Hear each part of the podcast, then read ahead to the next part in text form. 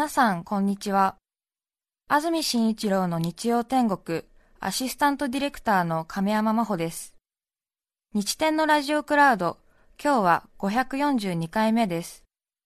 日曜朝10時からの本放送と合わせて、ぜひお楽しみください。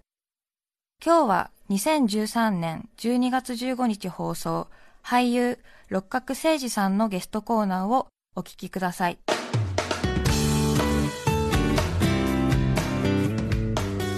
それでは今日のゲストです俳優六角誠治さんですおはようございますどうもおはようございます。よろしくお願いします。よろしくお願いしますはい。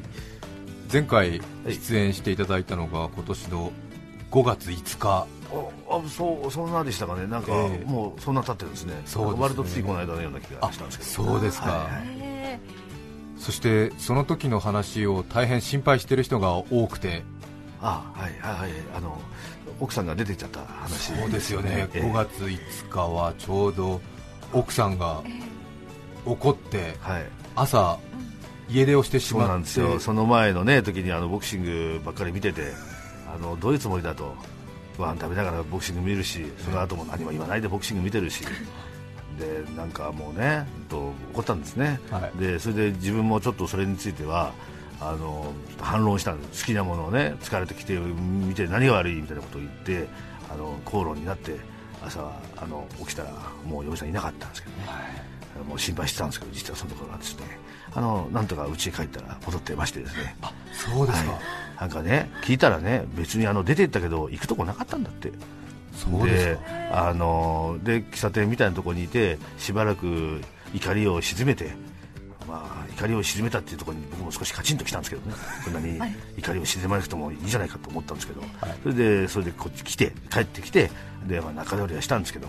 まあその後でも僕も悪かった。その行くとこがなかななかったのに出てったところにちょっと僕もなんか自分が本当悪かったなとかわいそうだなと思ってでまあその後ティファニーのなんかネックレスとか買ってそのだから一つのあの喧嘩がえらい散々になってしまったという 結果になったんですけど、それ言うとまた奥さん怒りますよ。いや今聞いてないから大丈夫だと思いますよ。そうですかえー僕あの今日ここに出るって言ってきませんでした。そうですか、えー多分ラジオは聞いてないと思います。そうですか、今ちょっと小声に。ええ。いや今は誰がどういうふうに奥様に告げ口するかわからない時代ですよ。まあそうかもしれませんけどもしそういう告げ口が言ってこういうの聞いたんだけどって言ったら俺はそんなこと言ってないっていうふうに言いますよそうですか。まあそれしかないです。だからそれはなんか歪められてるというふうに。ええ。ーでも今日今日はまだねこの間でもちょっとまた喧嘩しちゃいまして。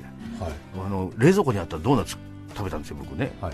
あのそれ嫁さんがあのうん置いといたんですけど、もうずっとあったから、ええ。いらないもんだと思って食べたら取っておいたらしいんですよ、はい。ドーナツを、はい。で僕はそのドーナツ食べちゃって、で責められたんですけど、い。など置いてあったと思うからでもういらないと思ったから食べたのにということで喧嘩になってで、あの離婚騒動にちょっとなりそうになったんですよ、えドーナツ一つで。はい、ドーナツがね離離婚呼ぶ時代なんですよ、今、ね もうね、いやつうかそんなねとことでと怒られる筋じゃないみたいなことまた僕も言ったんですよ、はい。あのあや謝らなかったんですね、だからうん、それは悪かったねみたいに言ったんで。す そしたらちゃんと謝ってないと、このドーナツは友達にもらったものでね、私がちゃんとあの味わって食べようと思って、明日食べようと思って置いといたのに、あんたないじゃないと。でだどうしてじゃあ言わなかったんだって言ったらそんな甘いものを食べるとは思わなかったから言わなかったんだよと、甘いものだって食べるさ俺はというふうになって、こんなふうに言われるんだったらもう俺は冷蔵庫の中のものを何も食べないって言ったんですよ。すぐそういうふうに極端になるっていうふうに言われて。それでじゃあもういい俺はじゃあどこかアパート借りてそこで生活をすることになるってさするとか言って。そしたらだから掃除しに行くのは私じゃないのって言ったらまあそういうことになるけどそれは私は反対だってなって。あ危うくそれでちょっとあの別れ話の方になりそうになったんですけど。ですかちょっと今の話を聞いてる方は本当にバカバカしい話だなと思いましたけど。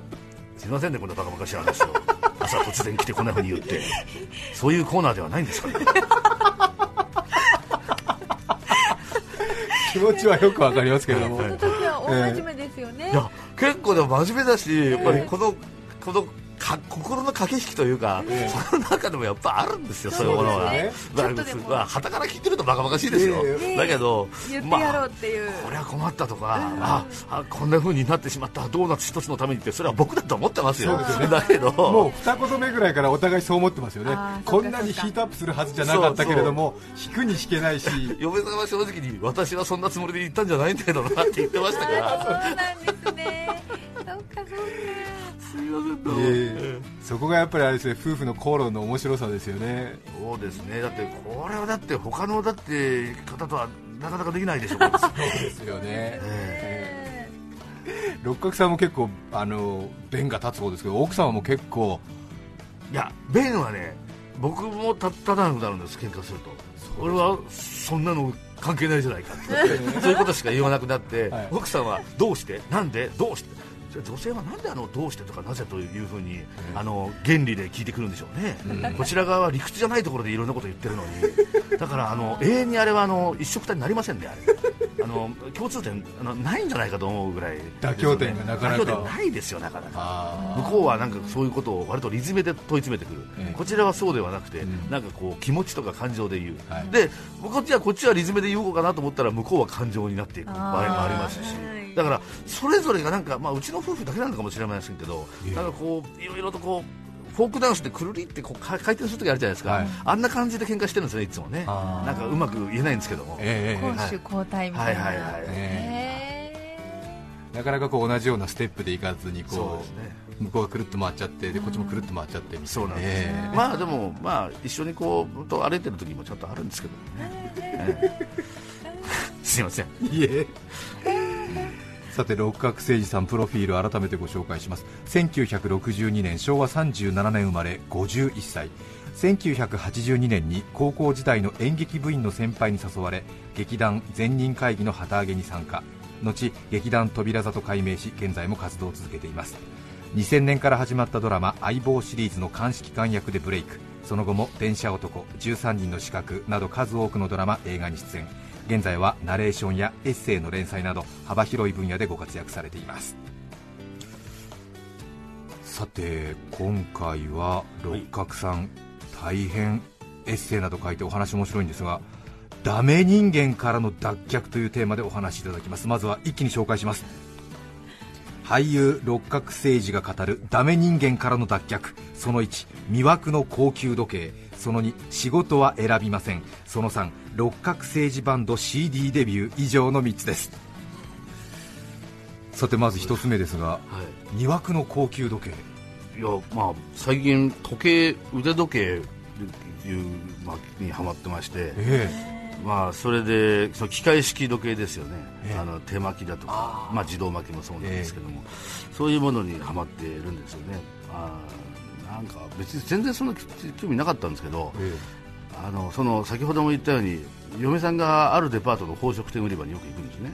え。で僕もそれについて行ったりするんですけども、はいその時にその宝飾店売り場に行く時にどうしてもその時計屋さんの中を通らなければいけないんですよ。大体宝飾あの宝石と時計って同じフロアにありますよね。なんとなく3階とか4階の4階のイメージまあ、まあ4階ぐらいのイメージだと思っていただいてもいいんですけどもね。でもそういうところがあったとした時に3階じゃダメなんですよ3階じゃ4階のイメージでは僕はいいな。でそれでちょうど4階ぐらいが一番高級な感じですよね。まあそういう感じでなんですよ。5階ぐらいからなんか高級寝具とかになってきてそうなんですね、ええ。でその寝具の前には、だから上じゃなくてその中間ぐらいにはこの宝飾品と時計とですよね、えでそこを通ってる時にふと見た時にああこんなのがあるわとかって思った時に1個ぐらいはちょっとちゃんとした時計というかそういうものも身につけてみるのもいいんじゃないかなっていうふうに思ったんですよ、はい。これ本当にだから衝動買いなんですけども、え。それを買った。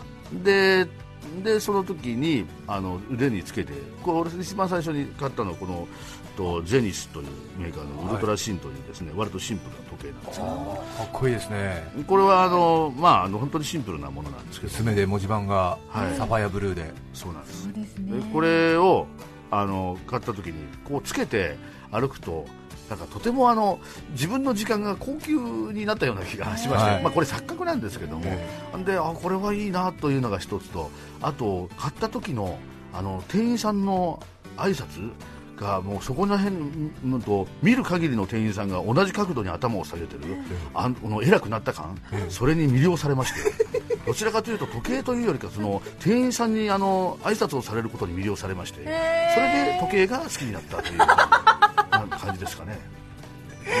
その瞬間、はい、この間買った時にはついにあの統括の親玉みたいなのが出てきましてその人があのなんかこうお世辞を言ったんですよ僕に。僕はもう上がりだと思ったんですけどその時にまだこれ以上ああれはあるのかと思った。ここまで来たかこと。こまで来たかとついに俺もここまで来たかとだけどまだまだあるはずなんですよ、えでこういうところで実は時計にはまっていると。えまあ、もちろんあのこの機械式時計の非常にこのあのこの手作りのものがこれだけやっぱり正確な時を刻むっていうものとか、はい。やっぱりその自分のもっと好きな時計をしたことによって、まあ、先ほども言ったんですけど生活がこう輝きを増してくる、そういうことはとても素晴らしいなと思って今までの生活の中ではなかったことなんで、まあ、ダメ人間からの脱却というか、まあ、前の自分からの脱却ということも兼ねてやっぱりこの腕時計を趣味にしているということもあるんですけど。でもその時計は高いですよね。これはでもね、そうでもね、まあ、あの定価が40万弱似合ってますねよく。えあありがとうございます。え黒い革でこれぐらいだとね大体こうそうちょっと挨拶してくれるんですけど。えあのこれより少し高くなるとより神戸の垂れ方が深くなりますよ、へまあ、僕の錯覚なんかもしれないですけど。え百貨店のそうです百貨店。の宝飾フロアの人たちが。の人たちが。え神戸を垂れるってどれぐらいだから大体こう角度的に言うとありがとうございます。この辺まあそうですね。ラジオでこの自分のがマイクの前で頭下げると分からないとは思うんですけども。でもまあ30度いかないぐらい。30度いかないぐらいですけど、ええ。これがもうちょもう少しこう高いアッパークラスになると、えジャガールクルトクラスになるとこれ,、ええ。これちょっとこのこれがもうご45度超えた感じ45度のぐらい。それもうんと見渡す限り、ええ。向こうの方の人から、ええそれああああ神戸を垂れてるなんか分かるんです。よそうなんですね。え見渡す限りの？割とあのフロア見渡せるところにあのあ水があのあのありまして、でそのそのあれが人たちがすべてこうあえー何人くらいですか？あでもまあ言っても10人ぐらいなんですけどいやいやそれでもすごいですね。壮観ですね。すべてここにポジションされてる人たちがね、え。ですからきっとだからいろいろなあのメーカーの方がいらっしゃるんだと思うんですよ。そうですよね。ええまあ、正面の人もいるだろうし、ええ。運動ブレゲの人もいるだろうし、ええ。ルクルートの人もいるだろうし、あまあでもあまりロレックスとか僕興味ないもんで、そういった時計というか、ええ。の他のものクロノグラフとかするの好きじゃないですか。らそうですか。はい。いやーいろいろ名前がパッパッパッパ出てきてますからね。相当これからも狙ってるんじゃないかなと思いますね。そうですね。ただ本当に腕時計のっていうのはもう奥が深いし高いですから、はい。私のような収入ではそんなにあの買えないもんで大概は見てるんですよね。いやーまだまだこれから。そうですかね、ええ。でもね僕ね今日これ質問してきましたけど、ええ。実はしていくところがないんですよ。買ったんですけどいくつか。そうですか。はい、だからうちで猫に見せたりしてるんですよ。これは綺麗だろこれ。ニャニャーとかい言って俳優さんは行ったら違うおそうなん衣装にですよ。着替えたりだから衣装着着るし、でえっと持ち道具もつけるじゃないですか、はい。だからあのそんなことそうですよね。全然かいらないんですよ。役にそんなに高級時計つけたらおかしいとかそういうことになりますそうなんです。で別に自分の生活の周りにパーティーなんぞというものがあるわけでもないですから。あじゃあちょだからちょっとしたその辺の散歩にね、ええ。高級時計をしに行くとかね、猫に見せるとかそれぐらいになってしまう。奥様は何かおっしゃってますか？奥さんはああいいねって言ってるんですけど、まあ、それはね多分ね僕がそれあのとあのた時計を買うとたくさん買うからええ。ってことになってちょっと割引が多くなるらしいんですよ。あその百貨店の。はい。ええ。でその割引が多くなったもので自分のものを買うときに安くなるから、えそれをなんか推奨してる感じがするんですよ。だか。ら10円安い野菜を買いに隣の町まで行くような感じですかね。どちらかというとね、ええ。そんなイメージだと思うんですけど。六角さんは若い時ギャンブルにはまっていわゆるその消費者金融はい。ちょっと怖いお金を貸してくれるようなカウンターに行った時の店員さんの態度があまりにもちょっと露骨すぎて、はい。それでちょっとノックアウトされた時代もありましたもんね、もうでひどいねあの肘ついてたら体悪いんじゃなかったら肘なんかつくなよとか言って怒られたんですけど こっち金借りに行ってるのにすごいなんかおかおかなかったんですけどねやっぱりあの時のことを考えたらこうやって高級時計のことを僕が喋ってるとは夢みたいですねさて2つ目ですけれども、はダメ人間からの脱却。2つ目仕事は選びません。これまでもずっと六角さんはお仕事は来たものは全部引き受けるという哲学をお持ちで活動されてきたと思いますがはい。変わらずということですそうですね。あのそんなにあのもともとまあ来ないっちゃ来ないとかですけどあの自分ができることだったら今はなんいろんなことをしとかないともったいないなって思うんですよね。だからまあ俳優さんの中では俳優さんとして他のものには出ないっていらっしゃる方もいらっしゃいますしそれはそれで僕はあのその意見もちゃんとしてる確かだなと思うんですよ、あまりいろいろなものに出てしまっては俳優さんとしての価値がなくなる場合がやっぱありますからね、あやっぱりこの人はドラマでしか見れない人だというふうに思われた方がやっぱりあの魅力的な場合もありますから、けど僕の場合はあのそういう方ではなくてですねあのどちらかというと脇役でやってるしいろんなところで見ていただけた方がなんかこう自分もなんかた楽しくなる活性化されるんじゃないかと思って、はい、いつも思ってますけど。いや向いてると思いますよね、ね、最近は NHK の情報番組のコメンテーター、エッセイの連載はこれまでもやってらっしゃいます。それからナレーションの仕事も。そうなんですよ、ね、ナレーションの仕事っていうのはそこに出てらっしゃる方が、まあ、あと主ですからそれをあんまり傷つけるようというのか妨害するようなことはもうできないですし、はい、だからといってやっぱりその番組に必要なことを言わなくちゃいけないこともあるじゃないですか,、はい、かそこの中でのこのとスタッフサイド的なものの考え方とあと出演者側のものの考え方と両方要求されるわけで結構難しい仕事だなってやってみて改めて思いましたね。そうですね、ナレーションはなんとなく用意された原稿があるので、はい、なんとなく大丈夫かなって思う場合もあるんですけれどもかなり突き詰めていくとものすごく難しい作業なんですよね。その出てらっしゃる方の気持ちの流れみたいなものがあったらそれに即して読めばいいのかまた違う客観的な形で読めばいいのかその2種類やっぱりその時その時によって違うじゃないですか、はい、そういうものっていうのをその瞬間瞬間に捉えて読み方っていうものが出てきちゃうというか出てこなければいけないと思うんですけども、はい、それを具体化するというか、うん、しかもそれを、まあ、うまくやるって言い方はあれですけどしっかりやる、はい、うん、これ結構難しいなと思って。ただ難しいしなかなかできないんですけどもこれからやらやっていく仕事の中の一つとしてなんだかまだまだやりがいのある仕事ですよね、まあ、ほとんどのことはまあやりがいありますよ、えー、本当に。だってできることなんてほとんどないんだもん。そうだよね。いえいえ六角さんは本当に多彩ですからね。うねうん。いやいやそんな多彩って本当何もできない人間だったんでそういうふうに言われるとなんかね安住さんの方がすごいじゃないですか。いえいえ違う昨日も出てていえ今日もこうやってやって。六角さんはものの考え方がやっぱり筋が通ってて、ね、はい。面白いですよね、ね、エッセイもずっと書いてらっしゃいますけれど、はい。俳優業やりながらエッセイ書くという作業もなかなか大変だと思いますが、はい、今日もこれから夜から書かなきゃいけないんですけど明日締め切りですから、うん、書くこと何にも決まってないんですよね。だからそう2年ちょっとやってますけどなんですかねあのそんなに面白いことが世の中で自分の周りで起きてるわけもないから、はい、そういう時に何書けばいいのかなと思って本当に本当正直毎週悩んでますね。そうですよね、はい。週刊誌に連載するってことは1週間に1つ必ず作文しなくちゃいけないですね。そうなんですよね、まあ、あのある方が言ってらしたけどあの1週間に1回小話書くようなもんだろういうふうな、はい、おっしゃり方もしてた方もいらっしゃいましたしただあのもうもういいだろうもうそろそろいいだろうと思いながらいつもやってたんですけどもあのある対談で林真理子先生、はい、作家ののにあのやりたくても週刊誌の連載ってなかなかできない方が多いわけだからそれをそうやって、えっと、役者さんをやりながら、えっと、やらせてもらってるのは幸せなことだよって言って言われた時に、本当にそうだなと思いまして、でよし、じゃあもうちょっと続けよう頑張ろうと思って、で今日もこれから何書こうか悩んでます。どこかから湧いて出てきますかね。ね降りてくると。なんですかね、この番組で放送事故でも起こらんですかね。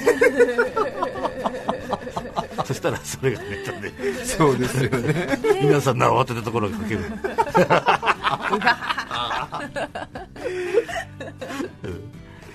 さあそして最後3つ目ですけれども、六角政治バンド CD デビュー。そうなんですよ。あの誰もデビューしないかと言ってくれないもんですからついに自分からデビューしたんですけどもね。これはあの、まあ、知り合いのですねレーベルからですね、まあ、自主制作という形なんですけどもえ人生二番底という曲とかがあるんですけどもね。あの、え石ころ人生というアルバムを出しましてですねでこれをちょっとあのえーこれから先自分の音楽シーンにこう殴り込みをかける一枚にしようかなと思ってるんですけどね。そうで六角さんはギターの収集が好きで,、はい。であの上手にお弾きにもなりますけれどもこれまで自分で作詞作曲することはなかったまあ、ほとんどなかったんですね。へっていうかそんなこと今までできなかったんですけどえで自分の作曲ってのはい一一つしかなかったんですよ。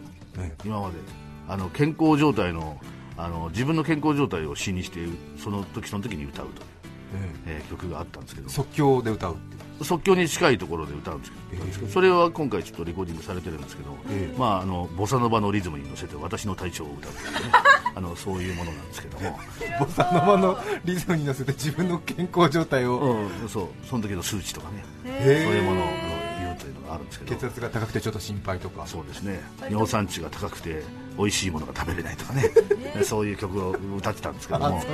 でその他にはまあちょっと若干一つもう一回作詞したりしてですね、まあ、実はもう本当に20年じゃ17年ぐらい前からあの高校の時に音楽好きだったんでもうもう一回やってみたいなっていういわゆる親父バンドのノリで始めたんですけど、本当に細々と年に1回とかねやってたんですけどもね。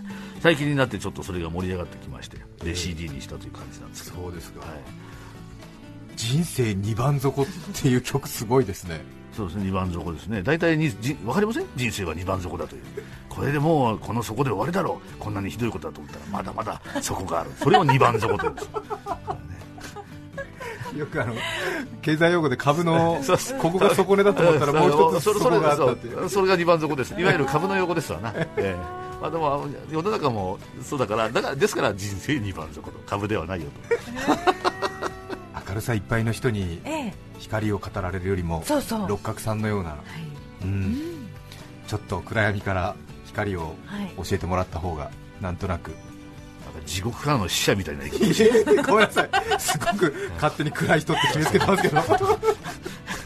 いけませんねそれはね。勝手なイメージです。いやいやいやでも本当ねこの見た目の可愛さとのギャップがすごいですいつも。はい今日はゲストに俳優の六角誠治さんをお迎えしました。ありがとうございました。どうもありがとうございました。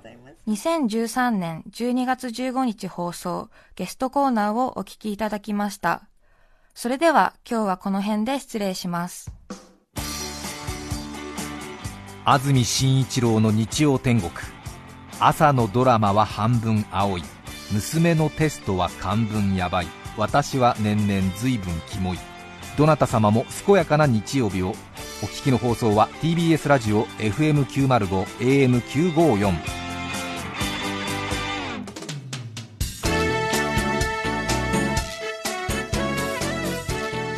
さて、来週4月29日のメッセージテーマは、ちょっとした悩み。ゲストは俳優、六角誠治さんです。それでは来週も日曜朝10時 TBS ラジオでお会いしましょう。さようなら。安住紳一郎の TBS ラジオクラウド。これはあくまで試供品。皆まで語れぬラジオクラウド。ぜひ本放送を聞きなされ。954905